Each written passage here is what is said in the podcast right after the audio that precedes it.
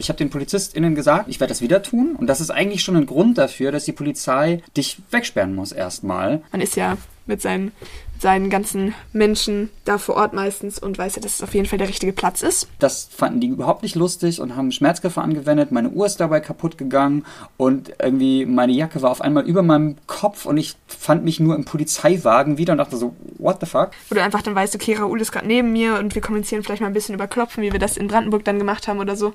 Das gibt dann auf jeden Fall auch immer noch dann viel Kraft und empowert halt.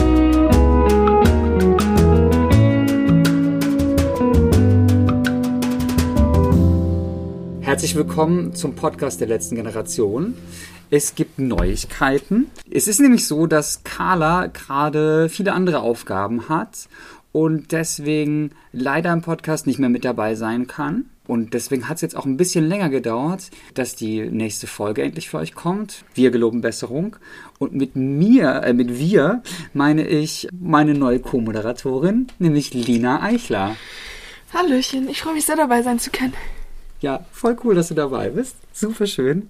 Ich, ähm, ich bin genauso aufgeregt wie du, wenn ich das sagen darf. Ja. Unsere erste Podcast-Aufnahme zusammen. Hast du Lust, mal kurz zu erzählen, wo wir gerade stehen in der Kampagne?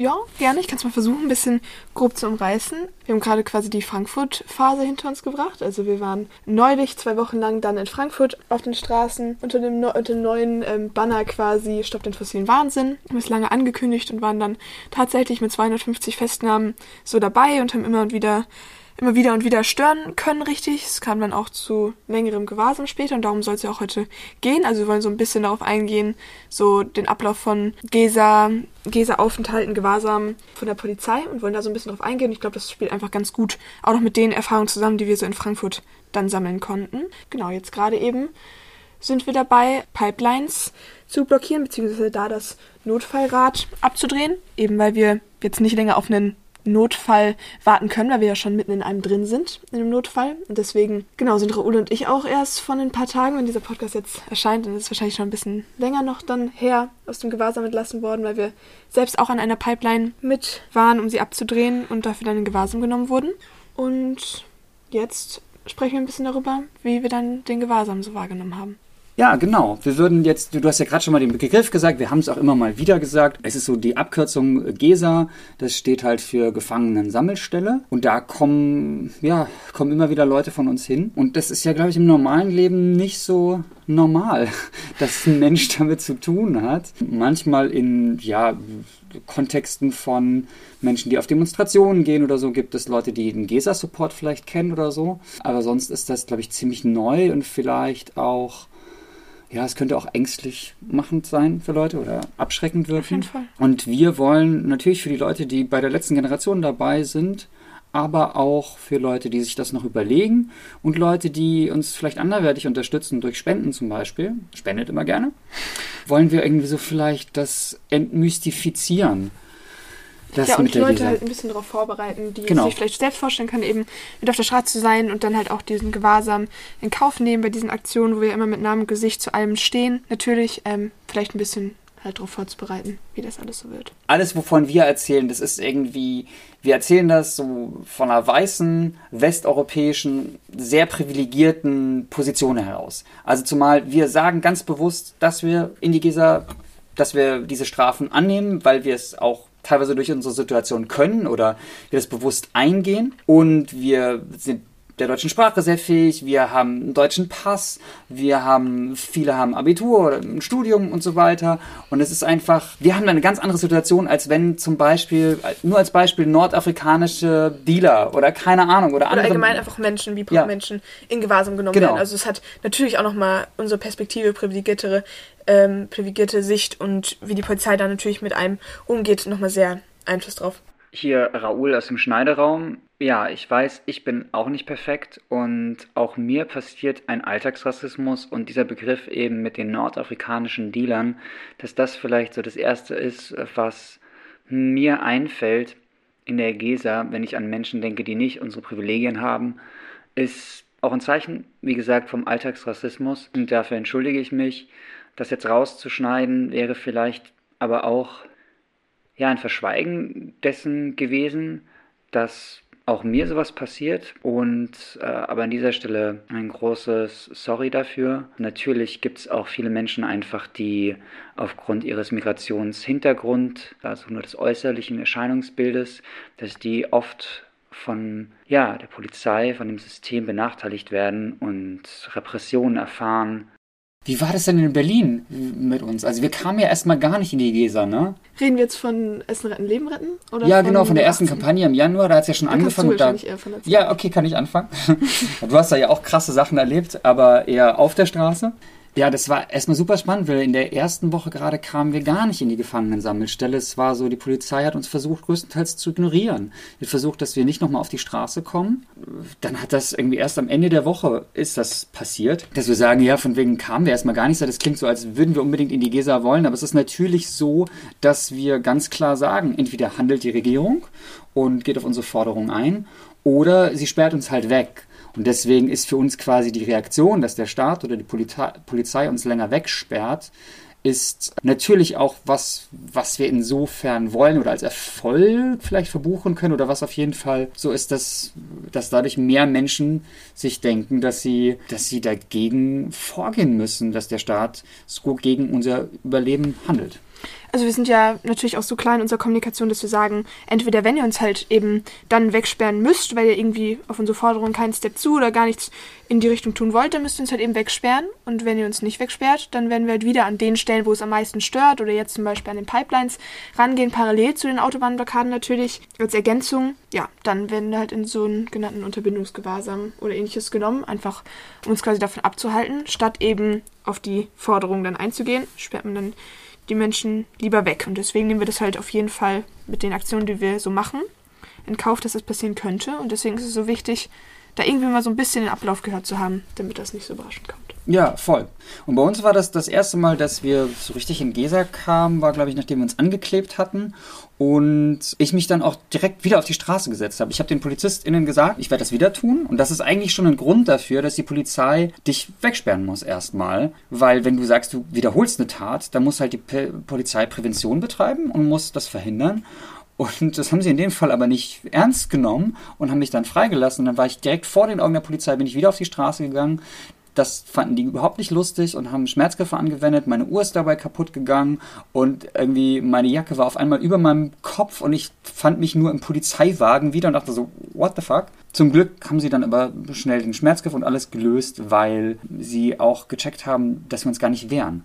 Wir gehen zwar entschlossen immer wieder auf die Straße, aber wir wehren uns ja nicht körperlich gegen die Polizei, weil dann würden sie uns anzeigen und Körperverletzung gegen einen Staatsbeamten ist überhaupt nicht geil. Es ist ja einfach auch eines unserer Prinzipien, dass wir immer gewaltfrei sind und deswegen quasi so in so in der Richtung keine Gewalt von der Polizei notwendig ist, weil wir halt einfach mit gewaltfrei und friedlich sind und deswegen passiert das auch nicht so oft mit den Schmerzgriffen oder ähnlichem. Weil mittlerweile halt auch klar ist, dass die letzte Generation mit ihrem Auftreten und ihren Blockaden und Handlungen friedlich und gewaltfrei ist.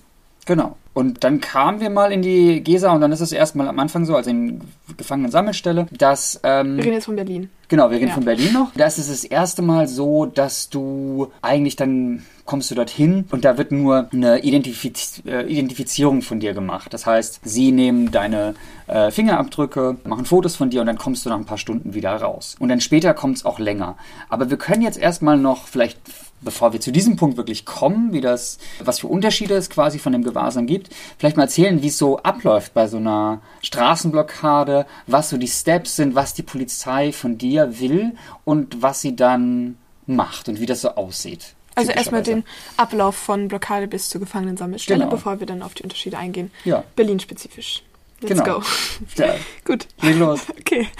Das hast du ja gerade schon gerade äh, angeführt, dass meistens, wenn die Polizei die, die ersten Male mitnimmt, einen halt zur Identitätsverstellung mitnimmt und dann sowas wie ähm, Ausweisdokumente verlangt, als erstes dann meistens noch auf der Blockade dort schon die ersten Durchsuchungen macht, Dinge abnimmt, ähm, einen abtastet und halt nach ähm, ja, Geschlechter eben unterteilt, also nach ihrem binären Geschlechtersystem in zwei Kategorien unterteilt und da halt nicht irgendwie einen diverseren Blick hat und einen dann eben vor Ort schon durchsucht und Ausweisdokumente abnimmt. Und meistens braucht die Polizei bei diesen Prozessen relativ lang, also alles dauert meistens ewig. Man verlangt dann oft, ne, natürlich direkt, das nennt man auch beim Aktionstraining, Widerspruch einlegen, wenn Dinge abgenommen werden, Beschlagnahmungsprotokoll bekommen, dann bekommt man so einen Durchschlag und das dauert halt einfach alles ewig, bis man dann im Gesa-Transporter sitzt, den, den einen dann, ähm, der einen dann zum, zur Gefangenensammelstelle fährt. Also ja, je nachdem, wie viele Leute in der Aktion sind, wie viele Leute mitgenommen werden, kann das halt auch dauern, bis man wirklich losfährt, bis man dann aus dem Wagen rauskommt, wenn man dann vor Ort ist und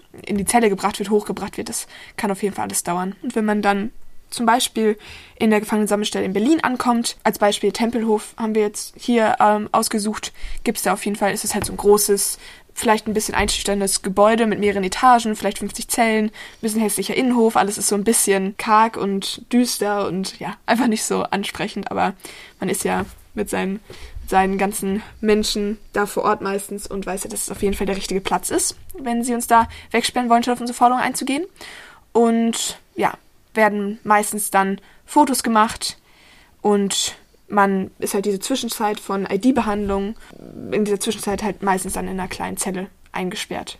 Und ich finde gerade, gerade Berlin, Tempelhofer Damm oder wie die Polizei auch gerne sagt, T-Damm, ist irgendwie so besonders trist. Irgendwie, du kommst, wird da reingefahren. Beim ersten Mal, als ich dort war, musste ich erstmal zwei Stunden im Hof warten, im Innenhof, im Gesa-Transporter, der wirklich irgendwie ein Quadratmeter groß ist.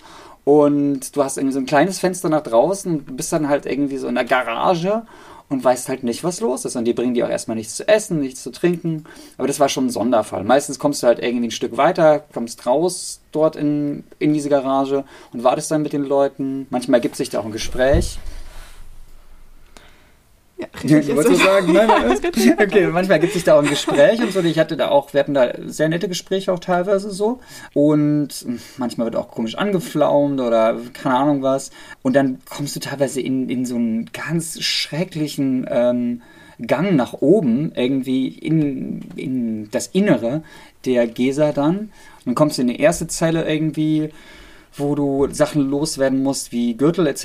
Dann wirst du dann weitergeführt, irgendwie registriert dort und wirst dann nochmal untersucht. Teilweise, was nicht rechtens ist, musst du dich bis auf die Unterhose ausziehen. Das ist mir schon passiert. Und dann gucken sie dir sogar in den After, was krass ist. Wo ich dann auch mal nachgeschlagen habe, das ist halt irgendwie gar nicht rechtens, weil das halt... Ähm, ja, das ist halt unverhältnismäßig und rechtswidrig und da wurde auch gegen geklagt. 2013, in Köln war da nämlich ein Fall und 2015 wurde der gewonnen. Ja, wenn euch das mal interessiert, das äh, Aktenzeichen dazu ist AZ20K2624-14, weil die Polizei muss halt eigentlich immer einen ganz speziellen Grund angeben, weswegen sie dich durchsucht und kann nicht einfach sagen, ja, jeder ist gefährlich und ähm, wir dürfen jetzt jeden durchsuchen.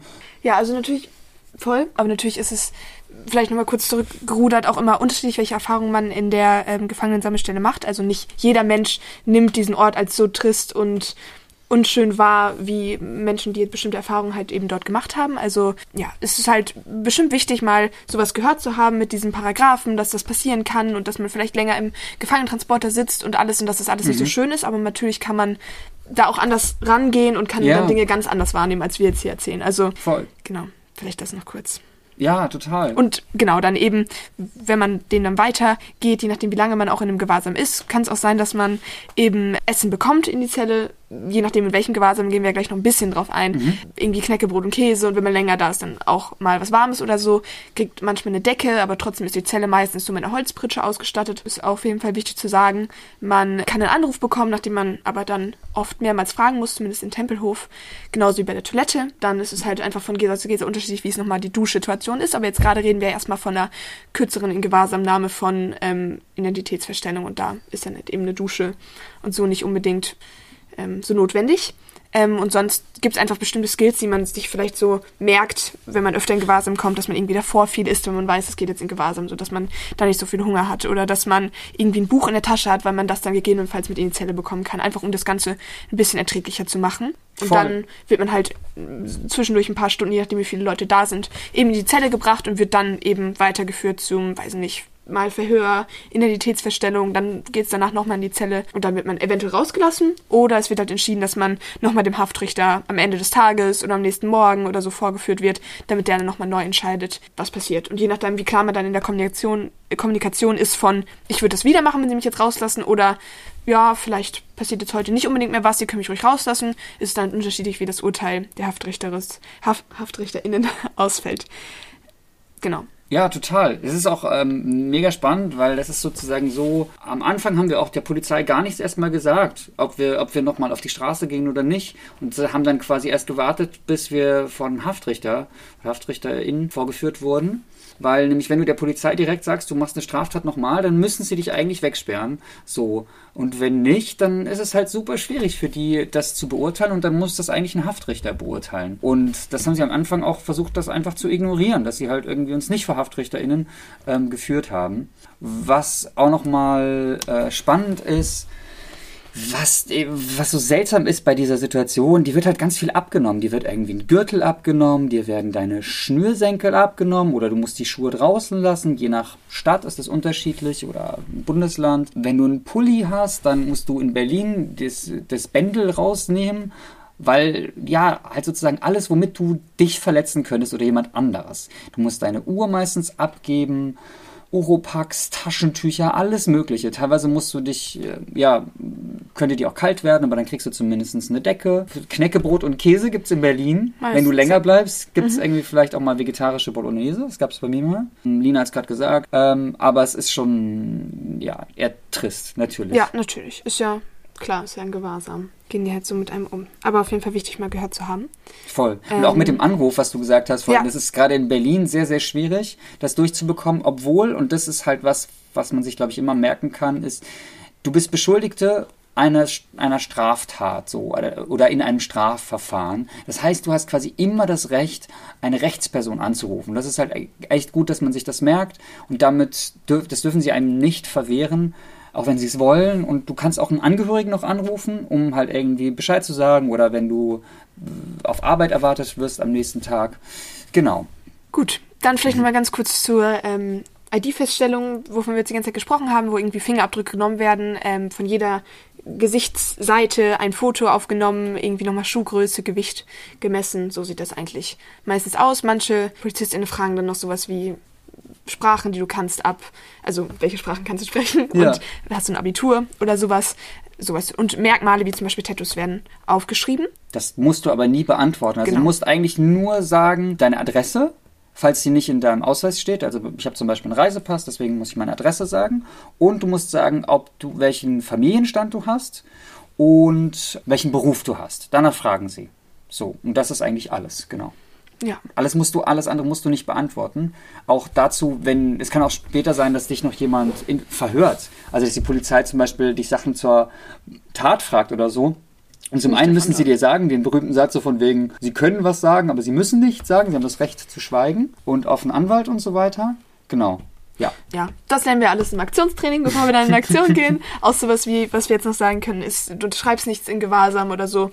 Ähm, auch nochmal wichtig, aber lernt man auch alles dann im Aktionstraining. Ja. Was mir persönlich immer dann auch, wenn ich in Gewahrsam war, selbst wenn es dann Tempelhof war, was jetzt ja äh, unseren Erzählungen auch meistens nicht so der schönste Ort oder der schönste Aufenthalt dann natürlich war, ist halt eben zu wissen, dass in den ganzen Zellen nebenan oder die ganze Gesa dann oft auch gängeweise mit Leuten von uns gefüllt ist, die halt eben irgendwie alle Zellen nebeneinander wissen, dass sie gerade am richtigen Ort sind und hier eingesperrt sind, weil sie eben effektiven Widerstand geleistet haben und ähm, dann halt eben im Gewahrsam sitzen, aber auch, weil sie halt einfach ein größeres Ziel verfolgen, weil sie halt diese Kipppunkte und alles Mögliche, was damit zusammenhängt, irgendwie noch aufhalten, stoppen, Einfluss haben wollen. Und deswegen ist es halt einfach auch nochmal das Mindset, was einem sagt, ich bin ja gerade richtig an dem Ort und ich sehe irgendwie, wenn ich auf Toilette bin, die Schuhe von allen Leuten vor den Zellentüren stehen wo du einfach dann weißt, okay, Raoul ist gerade neben mir und wir kommunizieren vielleicht mal ein bisschen über Klopfen, wie wir das in Brandenburg dann gemacht haben oder so. Das gibt dann auf jeden Fall auch immer noch dann viel Kraft und empowert halt, wenn man weiß, wir sind hier gerade alle zusammen drin. Wir machen das aus einem Grund. Weiß noch, das erste Mal, als ich da drin war, das war nur für ein paar Stunden, habe ich mich auch irgendwie so richtig am Platz gefühlt. Ich, und das ist halt so, so ein spannender Punkt, wenn du halt irgendwie vorher bei anderen Aktionen mit anderen Bündnissen war ich unterwegs und dachte so, boah Gott, bloß nicht in die Gesa und hier und da. Und da habe ich mich auf einmal so gefühlt, okay, es ist genau das Richtige. Und deswegen macht es einen stärkt, hat es mich total gestärkt. Und das war irgendwie total cool, weil du halt irgendwie das System vielleicht auch ein bisschen ad absurdum führst. Schön gesagt. könnte man schon sagen. Das ist eine gute Überleitung zur nächsten Ja. Gefallensammelstelle, über die wir jetzt sprechen. Ein bisschen Voll. Erfahrung aus München teilen. Das hast du wahrscheinlich, weil ich war ja nie in München. Mhm.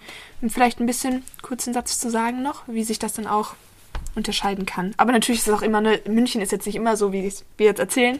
Und Voll. Berlin ist auch nicht immer so, wie wir es erzählen. Das kann sich super schnell changen. Und das ist halt einfach Erfahrung, die wir so sammeln konnten, die wir jetzt hier teilen können.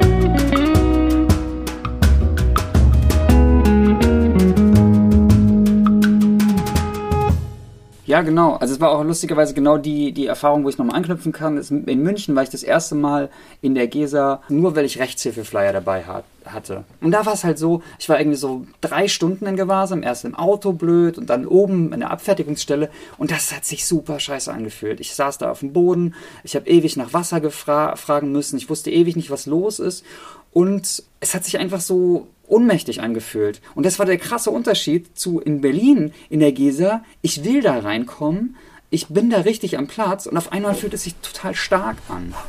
Deswegen bin ich auch gerne bei der letzten Generation, weil wir eine gute Taktik fahren. Also ich, für mich fühlt sie sich genau richtig an, weil wir genau das wollen. Das zweite Mal in München in der Gese war am Flughafen, als ich ähm, in den Flughafen eingebrochen bin mit einem Bolzenschneider und so einen Zaun aufgetrennt habe und dann mit einem Luftballon symbolisch den Flughafenbetrieb stoppen wollte, was nur teilweise geklappt hat, aber trotzdem gab es ja gut Presse und alles, Starke keine Ahnung, Fotos. und starke Fotos und dann kam ich am Flughafen dort in der Gesa, die haben so eine extra Gesa. Dort haben die mich erstmal verhört und selbst verhört, als sie nur so gar nicht mehr mich verhört hatten, so zwischendurch, so ganz privat, was ich dann später noch im Protokoll gelesen habe. Also alles, was du mit der Polizei redest, kann gegen dich verwendet werden. Und andere Leute haben erzählt später, dass sie dort einen Kaffeeautomaten hatten und davon Kaffee bekommen haben und die ganz stolz erzählt haben, ja, die Einnahmen davon, die spenden sie an ein Fairtrade-Projekt und so. Und es war so, ja, genau. Ähm, da war es nochmal anders. Es gab eine Toilette im Zimmer, weil in Berlin war ja diese Hassel irgendwie, wegen allem musstest du halt mega fragen und klingeln und warten und klopfen und dort in München war es so, ich musste zwar fast alles ausziehen, außer meine lange Unterhose und ein T-Shirt, aber habe gleich eine Decke bekommen, habe ähm, eine Matratze gehabt, hatte eine Toilette im Zimmer, hatte die Möglichkeit, irgendwie so ein bisschen hochzuklettern und konnte dann so in diesen Innenhof reinschauen durch Panzerglas. Aber das war halt super schön, irgendwie ein bisschen, bisschen Wiese zu sehen. Das hilft manchmal schon total. Und die waren auch an sich netter als in Berlin. Und diese Menschlichkeit war da schon mehr. Und ich finde, das ist so, so wichtig, wenn du das Gefühl hast, dass es was wert ist, dass du gerade was hingibst, sag ich mal so. Weil in Gewahrsam kriegst du nochmal einen ganz anderen Bezug zu Freiheit, oder Lina? Voll. Also, das kann ich auch sehr bestätigen. Und zu dem, ähm, wie Mitar MitarbeiterInnen da mit uns umgehen, können wir, glaube ich, auch wenn wir zu Frankfurt kommen, noch mal viel mehr sagen, Ja. weil die einfach noch ganz anders mit uns umgegangen sind. Ja. Aber wenn du jetzt bei München fertig bist, Genau. würde ich was zu Hamburg sagen. Ja, Vielleicht kurz. voll. Auch nochmal so ein bisschen ähnliche Erfahrungen gemacht wie, vielleicht ein bisschen wie in München. Ähm, da hatte ich aber auch sehr großes Glück, dass ich, als wir in Hamburg da die Köbrandbrücke zweites Mal an dem Tag blockiert hatten, kamen wir dann auch in Gewahrsam, weil die halt wussten, okay, wir würden das jetzt jederzeit wieder machen. Bin ich aber dann mit zwei anderen Aktivistinnen in eine Sammelzelle gekommen, was sehr schön dann natürlich war, einfach um sich unterhalten zu können und das halt gemeinsam durchzustehen, weil es auch über Nacht war und so ähm, wieder nur einen Holzpritscher, aber dafür richtige also nicht richtige, aber so eine Mischung aus die ganz dünne Geserdecke und eine richtige Bettdecke war so, und so eine, weiß ich nicht, so eine Wolldecke oder so. War auf jeden Fall schon mal gut und ein bisschen aufwärmen ähm, und so weiter. Und da war einfach auch nochmal ein ganz anderer, mehr menschlicherer Umgang, ähm, weil es halt auch wiederum eine kleinere Gesa war mit irgendwie sechs Zellen oder so. Die waren dann mit uns dann noch ziemlich überfordert. Und genau, deswegen war es auf jeden Fall auch nochmal so ein bisschen was anderes Hamburg-Harburg, wo dann auch morgens die PolizistInnen für uns einkaufen waren, damit wir unseren Hummus und unser Brötchen da bekommen und unseren Saft. Auch noch was ganz anderes als in Berlin auf jeden Fall. Genau, dann vielleicht anknüpfend daran nochmal dann Frankfurt als nächste Stufe, wo die Polizei auch nochmal ganz anders mit uns umgegangen ist. Ja. Aber wir sind, genau, also einfach auch in Massen in die Gesa gestürmt, äh, geströmt jedes Mal, also mit den Gefangenentransportern. Weshalb natürlich Abläufe sich verlängert haben, aber einfach weil wir viele waren. Trotzdem gab es immer so einen zwischenmenschlichen Austausch immer noch vor der Gesa, weil man halt oft dann einfach zusammen lange an einem Ort mit vielen anderen AktivistInnen gemeinsam war und sich deswegen noch ein bisschen austauschen und dann halt auch gemeinsam ein bisschen mindsetmäßig darauf einstellen konnte, okay, du wirst vielleicht gleich als nächstes reingeholt, so, und dann kommst du dann halt eben in die Zelle. Das war auch nochmal so ein, so ein bisschen was anderes. Ja. Ich, ich kann mich auch noch jeden an Fall. einen Tag erinnern. Die waren irgendwie recht überfordert mit dem ganzen Administrativen und haben uns dann irgendwie einen, einen ganzen Tag fast, irgendwie vier, fünf Stunden im Hof gelassen, äh, auf dem Boden sitzen. Wir konnten immer rumlaufen, konnten uns Essen aus dem äh, Rucksack holen und das war sehr, sehr chillig. Vor der Tür dann der Gesa-Support gewartet. Und Genau. wenn man rauskam, wenn man rauskam, waren teilweise noch andere Leute draußen ähm, vor der Gesa, die noch einmal durch mussten quasi, die gerade erst angekommen sind, weil die von der nächsten Aktion abgeholt wurden oder so. Und ich ging dann schon raus zum Gesa-Support und es war schon, das war schon auf jeden Fall auch nochmal sehr empowernd, so diese Riesengemeinschaft, die diese ganze Gesa geflutet hat und die Polizistin auch so ein bisschen nach dem Motto, ja, wir wissen auch nicht, warum wir euch jetzt so hier einsperren müssen, weil ne, irgendwie tut ja schon das Richtige, auch wenn die es nicht richtig kommunizieren konnten, dass wir das Richtige tun, aber es war schon so rübergekommen auf jeden Fall. Und dann gibt es ja noch so ein bisschen Unterschied von ähm, in Frankfurt von Gewahrsam für irgendwie dann bis zum Abend oder Mittag und dann nochmal der Gewahrsam, der über mehrere Tage ist. Und davon kannst du ja vielleicht nur mal kurz was sagen, wie sich das zum Beispiel auch unterscheidet von dem längeren Gewahrsam in Berlin. Also bezüglich Total. Bedürfnissen, die man da abdecken konnte. Voll. Also der Unterschied irgendwie zwischen Berlin längerer Gewahrsam, da war ich glaube ich zweieinhalb Tage drin, und Frankfurt längerer Gewahrsam war riesig. Und das lag an mehreren Dingen. Zum einen daran, ich habe ein Buch reinbekommen, ziemlich von Anfang an. Ähm, dann irgendwann habe ich einen Stift und Papier reinbekommen. Wir haben Briefe reinbekommen, weil ganz viele Leute, ähm, bestimmt auch einige HörerInnen vom Podcast, haben uns Briefe geschrieben und die haben so aufgebaut. Es war so toll, es kam, glaube ich, nach zwei Tagen oder so kamen die rein. Und es hat auch, da habe ich auch mit anderen Leuten gesprochen, es hat so viel mit dem Mut und mit dem Durchhaltevermögen gemacht, diese Briefe von draußen. Und die haben auch Sachen reingebracht. Mir haben sie zum Beispiel dann noch äh, glutenfreies Brot reingebracht. Und es war super, super toll. Wir hatten einen Hofgang auf einmal. 45 Minuten, da durften wir irgendwie raus und sogar mit anderen Leuten von der letzten Generation zusammen. Wir durften dann Bücher tauschen. Wir haben irgendwie leckeres Essen bekommen. Wir durften duschen. Wir hatten auch eine eigene Toilette im Zimmer, ein Waschbecken. Die waren auch sehr respektvoll bei uns und sehr gechillt, auch irgendwie nichts mit Handschellen oder sonst wie. Das war echt nett mit Frankfurt.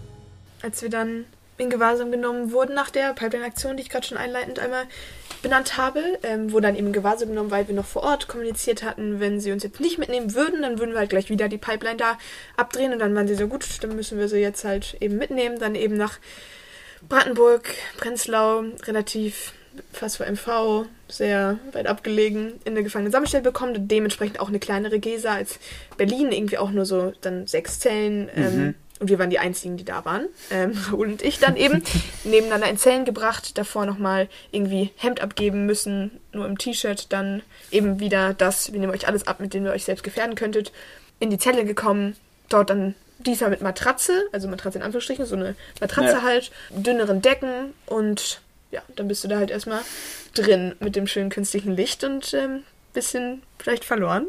Wir haben dann eben ja, die Erfahrung gemacht, dass man nicht nachgeben sollte und haben dann halt ungefähr einen Tag, glaube ich, darum gekämpft, ein Buch in die Zelle zu bekommen, was im Endeffekt auch geklappt hat, einfach weil wir uns daran belegen konnten. Es steht in der Gewahrsamsordnung für Brandenburg, dass man ein Buch in die Zelle bekommen darf.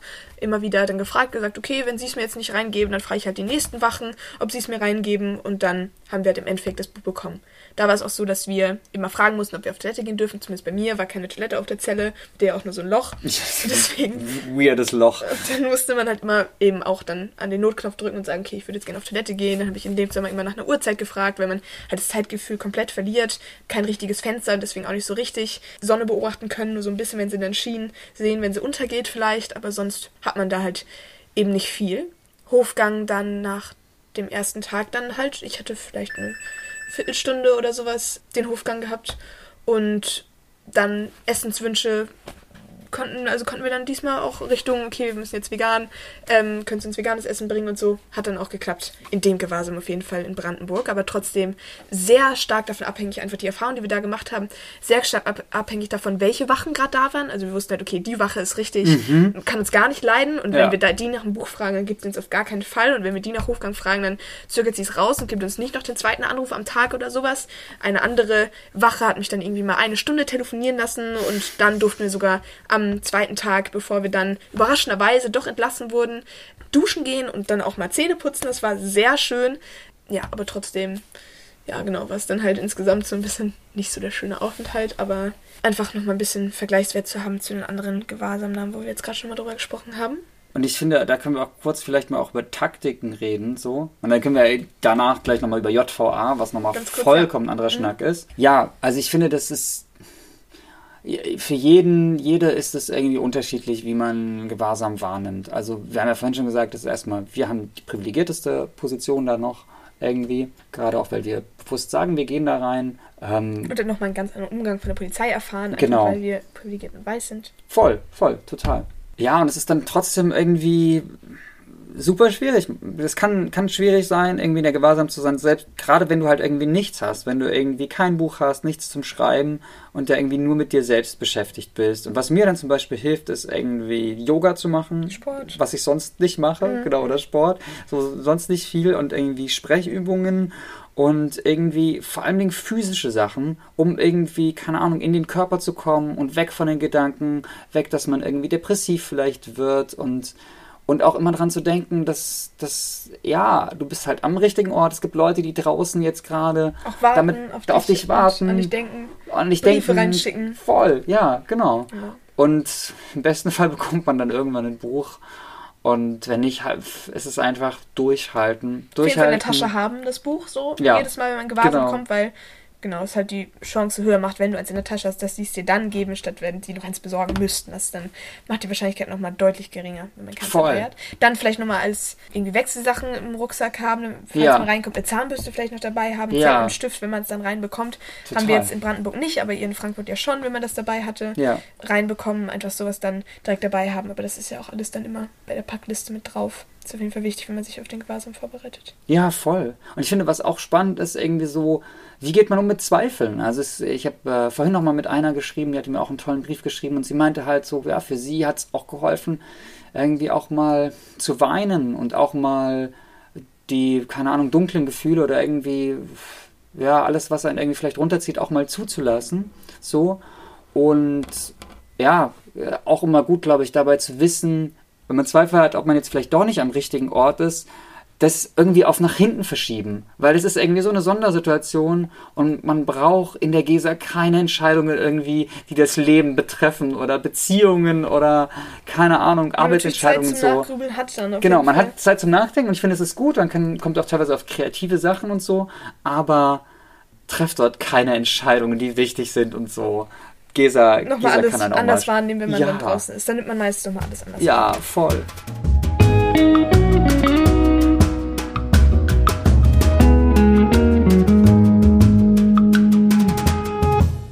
jetzt vielleicht nochmal kurz dazu, genau. warum sich die JVA dann auch nochmal von der Gewahrsamnahme ähm, der normalen, sag ich jetzt mal, Anführungsstrichen, unterscheidet. Auch einfach, weil man nicht wenn man in Gewahrsam kommt, direkt in die JVA kommt, erst wenn genau. bestimmte Bedingungen erfüllt sind von Länge, Gewahrsam und Straftatvorwurf, denke ich auch. Da kann ich jetzt aber auch nicht so viel zu sagen. Ich selbst war aber noch nie in der JVA, deswegen, Raoul, gerne hm. einmal vielleicht noch ausführen, wie du die JVA wahrgenommen hast, in der du warst. Ja, voll.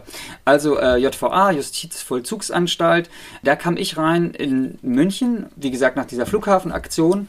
Und ich kam da auch nur rein, weil sie sagten, in der Polizeiwache ist kein Platz mehr frei. Also sie haben keine Gewahrsamszelle mehr frei.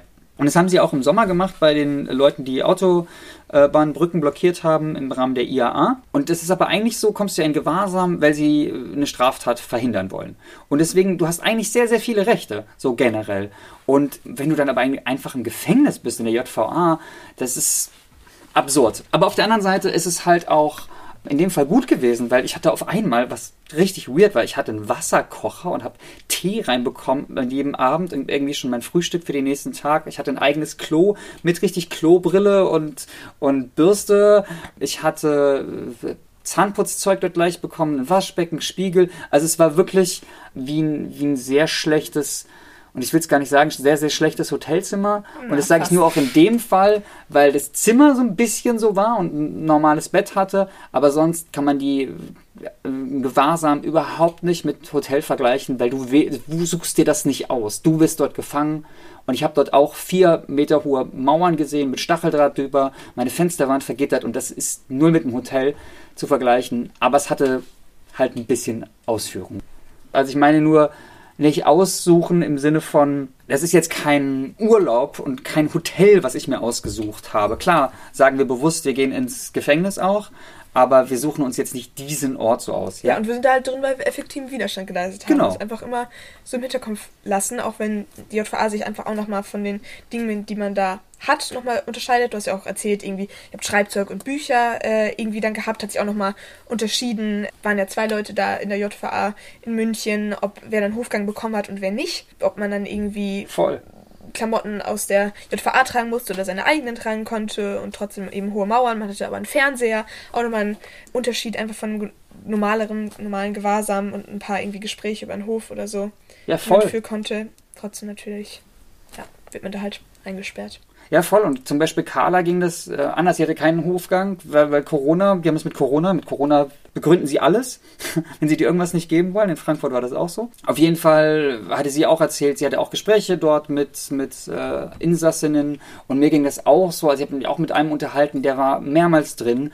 Und das ist halt so krass, weil dieses System einfach das Gefängnissystem macht dich, glaube ich, kaputt in Deutschland. Wenn du da erstmal länger drin bist, das ist schon auch was Hartes. Also wenn viele Leute kommen halt direkt wieder rein.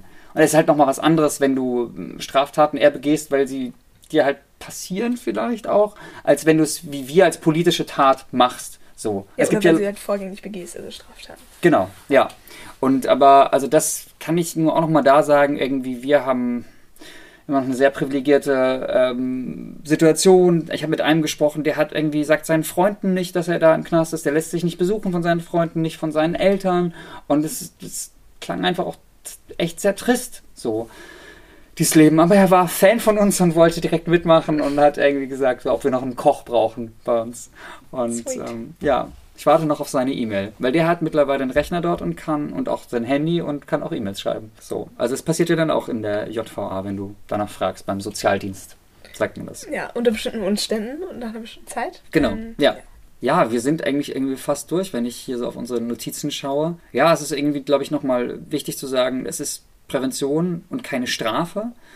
Und es, die Polizei versucht einen halt teilweise damit einzuschüchtern. Die haben sie zum Beispiel gesagt, ja, wenn sie sich ordentlich verhalten hätten, dann Wären wären sie jetzt nicht hier. hier. Und dann Ja. denke ich mir so, was ein Scheiß, oder? Ja, voll. Also, wir sind Ordentlich. ja eben aus einem bestimmten Grund hier und das versucht man dann auch immer irgendwie vielleicht zu erklären, dann mal, wenn man sich unterhält, auch bei einem Hofgang oder so, ein bisschen zu erklären, Hintergründe, warum mache ich das eigentlich hier und warum ergibt genau das jetzt gerade Sinn ähm, und so weiter. Aber Verständnis ist meistens von PolizistInnenseite dann nicht so richtig da. Also der Mann ist in Frankfurt und hat ein paar Leute dabei, die es ein bisschen verstehen können. Aber das waren jetzt alles sehr subjektive Wahrnehmungen natürlich, die wir hier so geteilt haben. Aber Voll. wir hoffen, dass es trotzdem irgendwie Menschen helfen kann, sich ein bisschen darauf vorzubereiten, zu helfen irgendwie mit den Erfahrungen, die man da so sammelt.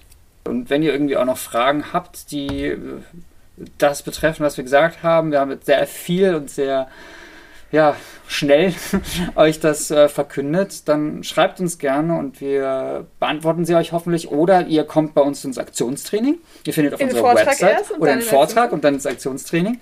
Und dann können das Leute von uns einfach beantworten, auch diese ganzen Fragen, auch die rechtlichen Sachen noch. Genau, und natürlich spendet gerne, wenn ihr euch nicht vorstellen könnt, in Aktion zu gehen. Und auch so, wenn ihr Lust habt zu spenden, weil es geht auch weiter mit uns und wir wollen ja bis zum Sommer irgendwie die Gewahrsamszellen in Deutschland füllen. Aber jetzt geht es erstmal weiter mit den Pipelines, würde ich sagen, oder? Ja. Und wir hören uns bald wieder. Sag noch was Schönes zum Abschied, Lina. Du bist jetzt ganz neu dabei. Ja, ich freue mich sehr. Es war äh, mir ein Vergnügen, hier einen Podcast mit Raoul aufnehmen zu dürfen. Und ja, auf ganz bald. Mir war es eine Ehre. Bis bald.